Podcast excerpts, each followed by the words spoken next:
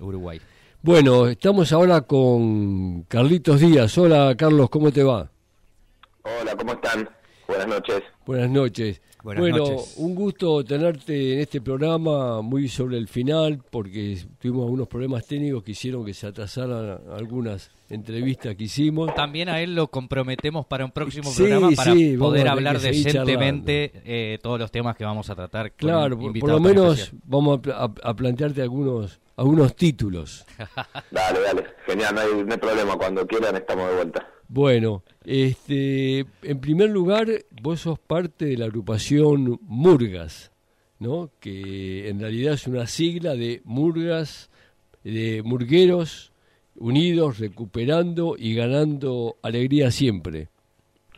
Mira, en realidad eh, el espacio ese como Murgas surgió en el año 97 Claro. eh, con un objetivo fundamental que era la recuperación de los feriados de carnaval y hoy y, y estábamos organizados de una determinada manera. Hoy la organización que tiene el colectivo del carnaval eh, es similar pero tiene otro formato. Ya no tenemos, ya siempre nos reuníamos en un mismo lugar, ahora las reuniones son eh, rotativas, vamos por todos los barrios, hay grupos de trabajo, eh, tenemos otro formato, otra otra forma interna de organización, pero y con los objetivos de la defensa de, de la cultura popular y el carnaval porteño, eso no cambió. Se reunían en... de- ¿eh? ¿Qué- Carlos, se reunían en, la, en, en- en Homero Mansi, ¿no? En la, en la Homero Mansi, que es nuestra casa de, de la murga, de la cual tengo el orgullo y el honor de ser el director general, que es la Gloriosa de Huevo. Porque este programa tiene un origen eh, que tiene que ver con Radio H eh, Claro. en el año 2018, 2019 y 2020 en forma virtual, eh, que era un programa de Radio que se llamaba No me traigan más problemas. Mirá, claro, la radio ahí de, de la de Mansi. Exactamente. Así que, Mirá, las eh, coincidencias no existen, ¿viste? claro. Las casualidades, digo. No, no, yo visité bastante, en, no, en el 97 hice un trabajo de investigación de las murgas porteñas en el eh, 98 y bueno, fui varias veces ahí a la Homero Mansi porque ahí se reunían para Claro. el armado de, de los corsos, bueno, el, el, eh, propiciar el, el armado, ¿no? Claro, ahí no- no- nos juntamos, eh, por ahí teníamos la idea de armar una asociación civil con la agrupación Murga, teníamos un formato más de comisión directiva, eh, después eso con el tiempo se fue cambiando, hubo etapas donde era un poco más eh, formato asamblea, otro con alguna, depende de quién estaba en la comisión directiva, yo en realidad estuve siempre, pero poner quién era el presidente, teníamos presidente tesorero, era una, una función más presidencialista, lo organizativo, eh, y ahora no, ahora es un poco más este de, de, laburo en grupo, eh, tocamos distintos temas, lo debatimos, lo resolvemos, si hay que votar se vota, si no hay consenso, se va para adelante, se discute con el Ejecutivo, pero siempre con en esa línea de, de defender esta, esta fiesta del carnaval que, que, que tiene años y años de historia y que es la fiesta de cultura popular más grande de la ciudad de Buenos Aires, ni hablar de en otros lugares del país y del mundo y de Latinoamérica donde, donde las ciudades o los pueblos se, se paralizan durante el carnaval para festejar este, con toda la letra la fiesta. Y acá tenemos un largo camino por recorrer todavía en la ciudad de Buenos Aires, sobre todo con el gobierno actual que tenemos que si bien hace tiene un maquillaje no donde donde publicita promociona Avenida Mayo algunas cosas más todavía los festejos barriales. Eh, falta una vuelta de tuerca importante para para que sea la fiesta que realmente nos merecemos y se merece el pueblo de la ciudad de Buenos Aires De eso te iba a preguntar, eh, Carlos, porque yo cuando empezó el año y empecé a interesarme por cuál era el estado de situación de los corsos, de la organización de las murgas, me vine a enterar de que un gran conflicto económico de parte del gobierno este, de la ciudad eh, en relación a eh, apoyar, a desarrollar, a, la, a lo que se, mínimo se necesita para el montaje, eh, digamos, este, de una murga de los traslados y además de la organización de los corsos, que esta vez, en vez de ser más, porque hay más murgas en la ciudad, hubo menos y algunos los llevaron a las plazas. Mira, nosotros no tenemos problema con, con ir a, porque algunos cursos son lindos por ahí en, los polideportivos, en las plazas, en algún anfiteatro. Lo que no podemos hacer es eh, perder eh, la calle, los cursos barriales, las esquinas, las avenidas, las calles más angostas, las cortadas. Eh, esa es la esencia. Eh, Exactamente. Y, nada, acá a lo que vamos con el tema por ahí que vos tocaste, ¿no? el presupuestario y demás. Eh, nosotros, por ejemplo, todos los años terminamos cobrando en septiembre, octubre. ¿O casualidad este año que hay elecciones, ya las murgas cobramos el subsidio por el carnaval. Eh, y esto lo, ven como un, miren qué buenos que somos, le pagamos, claro, todos los años anteriores nos cagaron y nos decían que, que no, que por una cuestión de que no se le podían pagar a tantas murgas por semana, por día, se hacía escalonado, una murga empezaba a cobrar en agosto y la última murga terminaba cobrando en octubre, noviembre. En mi caso una vez cobramos los últimos días de enero, o sea, la plata ya se devalúa con esta inflación que hay, no podés poner un plazo fijo, no podés comprar dólares, no podés comprar las telas ahora, porque en diciembre están el doble del precio que están ahora. bueno, este año por lo menos así, así todo el presupuesto no alcanza. Eh, lo que cobra una murga, ni hablar de las murgas que son que tienen más de 200, 300 integrantes, pero en el caso nuestro, lo que cobra la murga solo te alcanza eh, para pagar, por ejemplo, eh, los micros, y hasta ahí nomás. más Después no tenés para darle de comer a la murga, no tenés para para comprar los bombos, arreglar los instrumentos que se rompieron, eh, decorar lo que son las fantasías. Eh, los gastos que tiene la murga son grandísimos. Eh, la confección de los trajes, obviamente. en una época la murga le pagaba los trajes a, su murguero. Hoy le damos la tela a los, a los que no pueden pagar y, algunos ayudamos, pero después cada uno se paga su traje, porque si no es imposible, si no, no puede salir en carnaval. Eh, podríamos estar horas hablando de los gastos y eh, que gasto no, la inversión que tiene una murga.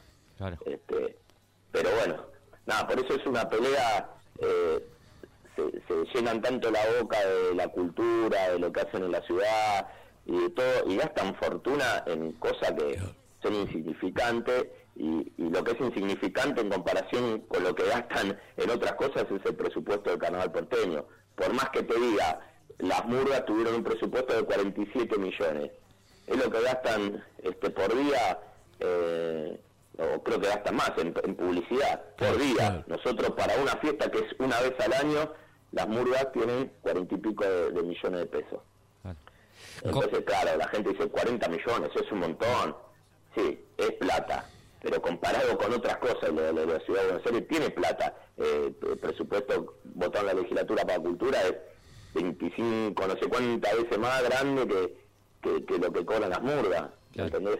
Eh, ¿Cuántos corsos hay en la ciudad, Carlos? ¿Eh? ¿Cuántos corsos hay en la ciudad? Mira, eh, corsos hay alrededor de treinta y pico.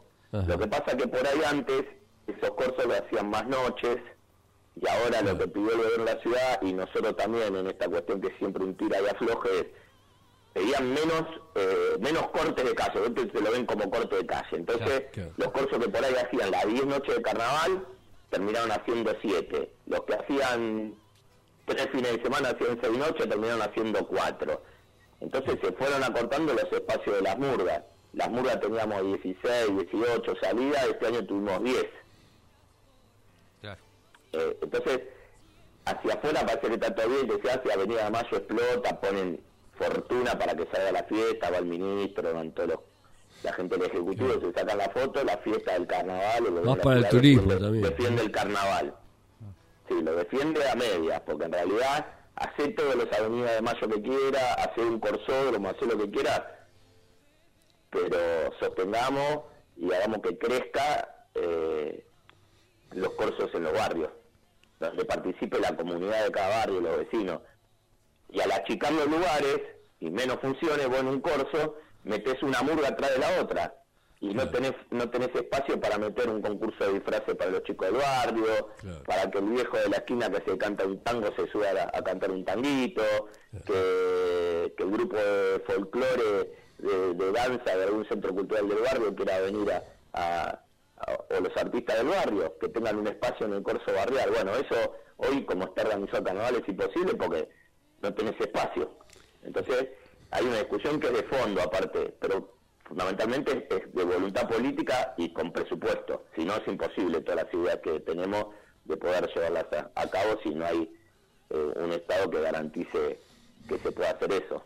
decime... Ese, es, el verso de siempre que nos dicen, sí, vamos, vamos, sí, y después por H por B nunca se hace, nunca se puede, y nos terminamos conformando y agarrando lo que nos dan, porque también otra no nos queda.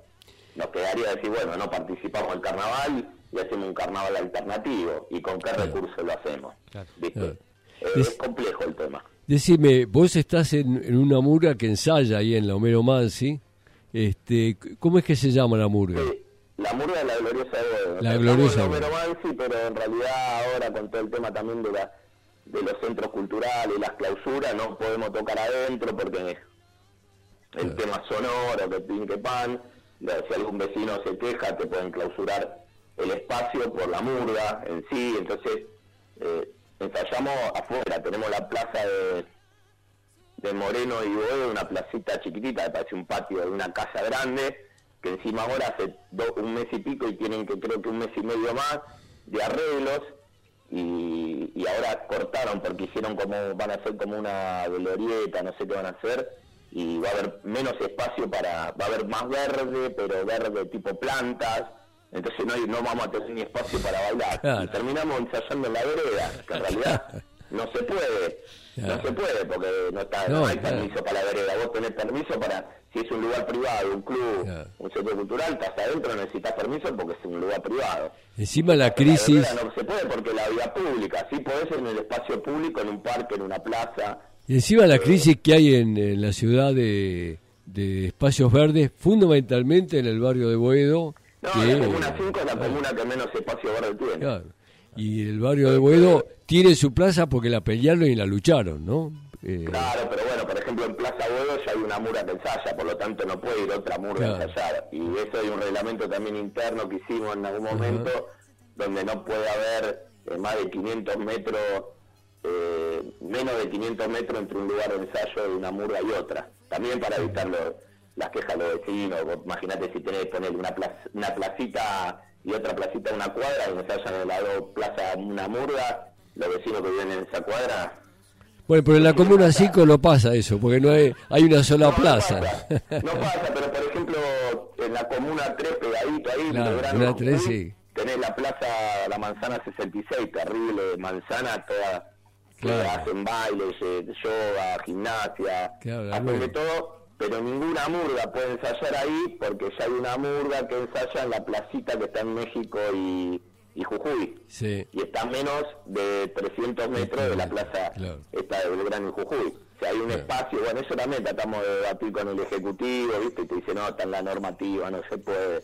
Y tenés un espacio enorme abierto donde podría ensayar alguna murga y, y estaba no, no ensaya ninguna porque a 300 metros hay por más que la otra murga diga, yo no tengo drama que vos ensayes, ensayes ahí, pero bueno, son estas cosas que tenemos que, que, que cambiar. Tampoco es que hay más murgas por año, ¿viste? Uno que cada vez hay más murgas, cada vez no. Desde el 2000 y pico hasta esta altura siempre oscilamos entre 100, 110, 115, 108, 107. No hubo una duplicación ni de las murgas ni ni una explosión de la murga, ni nada. Somos más o menos la misma cantidad. Algunas se dan de baja, suben otras, otras vuelven, otras se van, pero siempre estamos en esa cantidad. Lo que sí bajaron la cantidad de corsos y los espacios para, para poder celebrar el carnaval.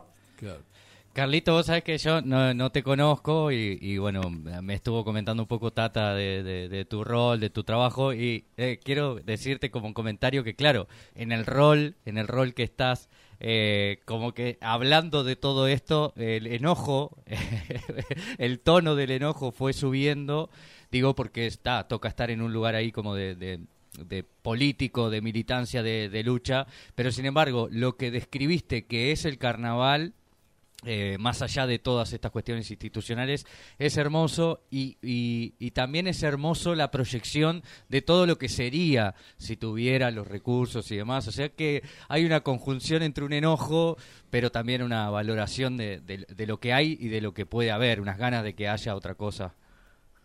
Seguro, porque nosotros, eh, queremos seguir creciendo artísticamente y también para que un carnaval sea amplio, eh, no, no, las murgas no son los únicos protagonistas del carnaval, la fiesta del carnaval.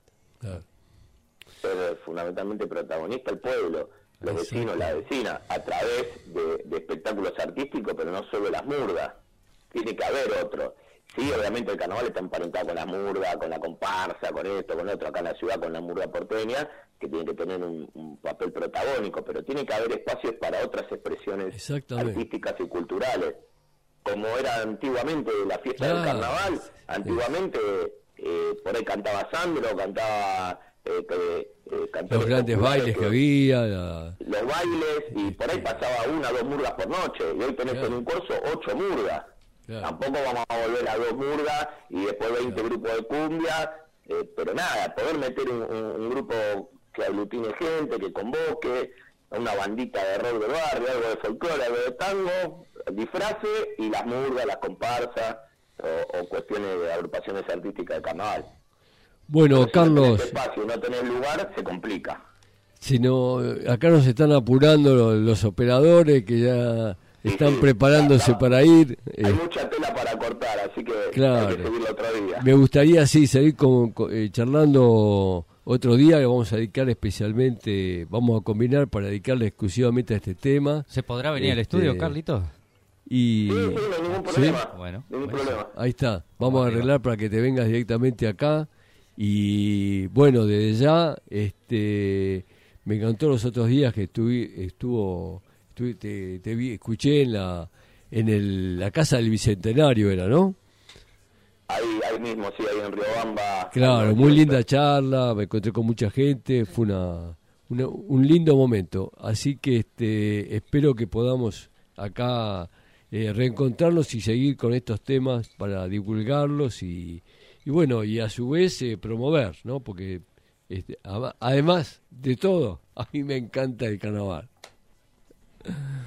Así que bueno. A, muchos le encantan y muchos no saben que le encantan porque no todavía no, a, disfrutar y ver lo lindo que es. Exactamente. Me voy a hacer el poeta. Y cada uno de estos aportes que tuvimos en el programa de hoy, cada una de estas militancias que escuchamos un poco hoy, es un leño más para encender el fuego de carnaval. Así es. Bueno, gracias. ¿eh? Te agradezco un montón, un abrazo grande y bueno, este, la estamos siguiendo.